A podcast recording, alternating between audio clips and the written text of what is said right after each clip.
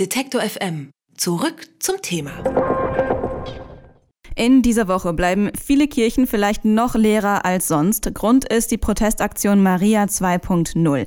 In ganz Deutschland wehren sich Frauen gegen mangelnde Teilhabe in der katholischen Kirche und den Ausschluss von höheren Ämtern.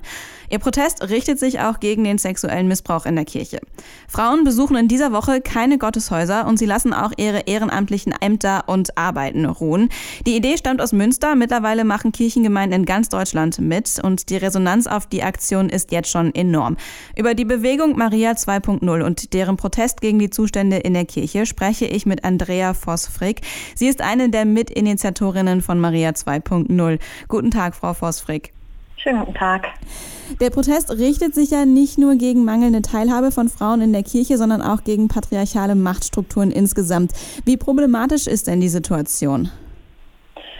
Aus äh, unserer Sicht ist es so, dass aus diesem paternalistischen System, dieser Machthierarchie ähm, in der katholischen Kirche, ähm, überhaupt erst das entstehen konnte und erwachsen konnte, was wir alle mit Entsetzen äh, betrachten, nämlich äh, die sexualisierte Gewalt an Kindern und nicht nur Kindern, wie ja jetzt auch äh, rausgekommen ist vor einigen Wochen, sondern eben auch zum Beispiel an vielen Ordensfrauen. Ähm, und das, was äh, noch entsetzlicher ist oder ja, das größere Grauen fast ist, ist die äh, Verdunklung und Vertuschung, die wirklich systematisch anscheinend stattgefunden haben. Ähm, das Schützen der Täter, das Schützen der Institution Kirche, das Vorrang hat äh, vor der Sorge um die Opfer und den Schutz vor allen Dingen ähm, der Opfer. Was muss sich denn jetzt Ihrer Meinung nach konkret ändern? Aus unserer Sicht äh, muss die Kirche sich sehr grundlegend wandeln, sodass man ihr die frohe Botschaft überhaupt wieder glauben kann. Denn diese frohe Botschaft hat unsere Welt wirklich nötig. Und ja, damit äh, man die frohe Botschaft wieder glauben kann, muss die Kirche sich aus unserer Sicht zu einer geschwisterlichen und liebenden Kirche entwickeln. Und geschwisterlich heißt, dass alle Menschen Gottes Kinder in gleicher Würde und Weise sind und dass sie deshalb auch in gleicher Art und Weise teilhaben können an dieser Kirche und an der Gestaltung und an den Entscheidungen. Also egal ob Mann oder Frau. Egal ob Mann oder Frau, ob homo oder hetero, ob alt oder jung, ob arm oder reich. Es gibt ja viele Grenzen, die gezogen werden in dieser Kirche. Ich habe gerade schon gesagt, Sie besuchen in dieser Woche keine Gotteshäuser, ehrenamtliche Tätigkeiten äh, werden niedergelegt. Wieso haben Sie für Ihr Anliegen die Protestform des Streiks gewählt? Weil wir ja seit Jahrzehnten und Jahrzehnten die immer gleichen Mechanismen beobachten es schwappt etwas nach oben an Gräulichkeiten oder Skandalen, ob das finanzielle Skandale sind oder eben der größte Skandal, die sexualisierte Gewalt, die stattgefunden haben. Und immer wieder werden synodale Prozesse in Gang gesetzt, Berichte geschrieben, Kommissionen, ähm, Arbeitsgruppen gegründet, die äh, beraten, was an Dingen zu tun ist und wie man Kirche verändern kann, damit wieder mehr Menschen in den Gottesdienst kommen. Ja, und das hat ja bisher zu nicht wirklich Veränderungen in der Kirche geführt und die Kirche schrumpft sich ja mittlerweile tatsächlich krank, weil ihr immer mehr Menschen und gerade auch die im Moment, die äh, diese Kirche eigentlich lieben und sehr engagiert sind in der Kirche, in den Rücken kehren. Und da bisher das Reden und der Dialog nicht allzu viel gebracht haben, haben wir uns gedacht, so, jetzt müssen sich die Menschen einfach selbst ermächtigen, sie müssen auf die Straße gehen, sie müssen das tun, was sie lieben, Gottesdienst feiern, gemeinsam und zeigen, dass sie da sind und dass sie diese Sehnsucht nach einer wirklich erneuerten Kirche teilen. Wieso ist dafür Maria das passende Symbol? Weil Maria als Frau, äh, die auf den Sockel gestellt wurde, eigentlich aber zu schweigen hat und verehrt werden kann, aber eben ansonsten gehorsam und demütig zu sein hat, das Frauenbild in der katholischen Kirche natürlich ganz deutlich mitgeprägt hat. Das Weib hat in der Kirche zu schweigen. Und von daher war für uns das ein Anlass zu sagen, ja, dieses Frauenbild, das teilen wir natürlich heute nicht mehr. Und wir sehen auch Maria gar nicht so. Für uns ist Maria eine starke Frau, die wir gerne als Schwester in unserer Mitte begrüßen ähm, und mit ihr gemeinsam sozusagen äh, das Magnifikat singen. Das Magnifikat als ja zum Teil gerade äh, auch wirklich revolutionären Text, der wird die Mächtigen vom Thron stürzen. Die Forderung, Frauen zu höheren Ämter in der Kirche zuzulassen, die gibt es ja jetzt schon seit Jahrzehnten. Wieso könnte es denn jetzt funktionieren?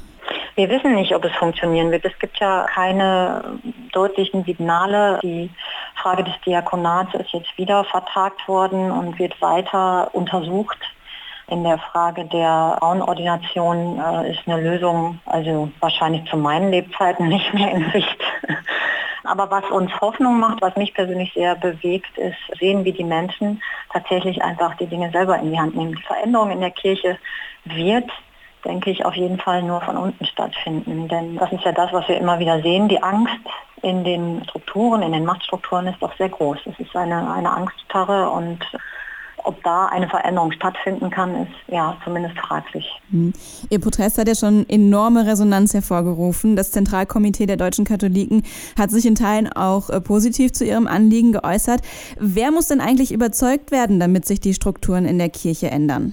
Naja, in bestimmten Fragen muss der Vatikan überzeugt werden. In anderen Fragen würde es eigentlich genügen, wenn sich die Deutsche Bischofskonferenz einig wäre. Das Problem ist, dass sie das eben auch in vielen Bereichen nicht ist und dass es eben ein, ein ich sag mal, eine Handvoll Bischöfe vielleicht gibt, die den Handlungsbedarf genauso dringlich sehen. Aber das ist, ich weiß nicht, die Mehrheit wird es nicht sein in der Deutschen Bischofskonferenz. Sie wollen ja auch auf die Missbrauchsfälle nochmal aufmerksam machen. Der Papst hat letzte Woche angekündigt, dass Geistliche in Zukunft verpflichtet sein sollen, Missbrauchsfälle zu melden. Reicht das aus? Äh, das reicht nicht, denn das ist ja nur eine interne Meldepflicht und das ist eigentlich eine Selbstverständlichkeit. Also wenn ich in einem Unternehmen arbeite und gewahr werde, dass Kindern dort sexualisierte Gewalt angetan wird, dann ist das ja eine Selbstverständlichkeit, dass ich das zur Anzeige bringe, dass ich alles tue, damit das Kind geschützt wird und nicht äh, weiter solche Untaten geschehen können. Und diese Selbstverständlichkeit muss jetzt per äh, Dekret erst verordnet werden. Gut, das ist auf jeden Fall ein notwendiger erster Schritt, aber was wir darüber hinaus fordern, nicht nur wir, das ist ja was, was, was ganz viele Gruppen fordern, ist äh, die Zusammenarbeit mit den Strafverfolgungsbehörden, die selbstverständliche Überstellung der Täter an weltliche Gerichte, denn diese innerkirchliche Gerichtsbarkeit ist natürlich ähm, auch nochmal was sehr Spezielles. Mhm. Ja, so als, als Straftat muss sexueller Missbrauch ja sowieso gemeldet werden. Glauben Sie denn, dass so ein Aufruf zumindest an der Vertuschung von solchen Verbrechen etwas ändern kann? Es kann natürlich erstmal, wie gesagt, es ist ein notwendiger erster Schritt, der natürlich dazu beiträgt, dass ja, dass mehr hingeschaut wird und dass das Bewusstsein sich ganz, sich hoffentlich äh, verändert in Bezug darauf, dass auch innerhalb der Kirche das stärker in den Fokus rückt und die Menschen auch in der Kirche sehen, also die innerhalb des Machtapparats in Anführungszeichen, innerhalb der ähm, Amtsstrukturen auch sensibilisiert werden für das Thema, was ja anscheinend noch notwendig ist in vielen Bereichen. Ja. Wenn der Kirchenstreik dann Ende dieser Woche vorbei ist, wird das Thema sicher noch nicht abgeschlossen sein. Wollen Sie Ihren Protest weiterhin aufrechterhalten? Wie, wie soll das dann aussehen oder wie kann das aussehen? Im Moment haben wir sehr viel zu tun und können über sowas kaum nachdenken. Aber ich denke, es ist allen klar und auch von Anfang an wahrscheinlich gewesen, dass wir nicht im Juni dann äh, alles neu haben werden. Deswegen wird uns wahrscheinlich nichts anderes übrig bleiben, als weiterzumachen in welcher Form, ob wir jetzt sagen, ach, wir machen das jetzt einmal im Jahr im Mai. Wir kriegen viele Zuschriften, wo so Ideen kommen wie, das muss viel länger sein, ist es gar nicht spürbar genug oder wir machen Sundays for Church oder wie auch immer. Da gibt es natürlich ganz viele Ideen und auch viele Menschen, die jetzt mitdenken und auch Ideen an uns rantragen. Da müssen wir aber, wenn jetzt der ganze Trubel ein bisschen ruhiger wird, selbst nochmal in Ruhe drüber nachdenken. Die Bewegung Maria 2.0 protestiert gegen die Machtstrukturen in der katholischen Kirche. Über den Kirchenstreik habe ich mit Andrea Vosfrick gesprochen. Sie ist Mitinitiatorin der Aktion. Vielen Dank für das Gespräch. Ja, gerne. Detektor FM wird zu einem wichtigen Teil auch von unseren Hörern ermöglicht. Sie können noch mehr unabhängigen Journalismus wie gerade gehört unterstützen, indem Sie auf detektor FM slash danke die passende Möglichkeit auswählen. Vielen Dank.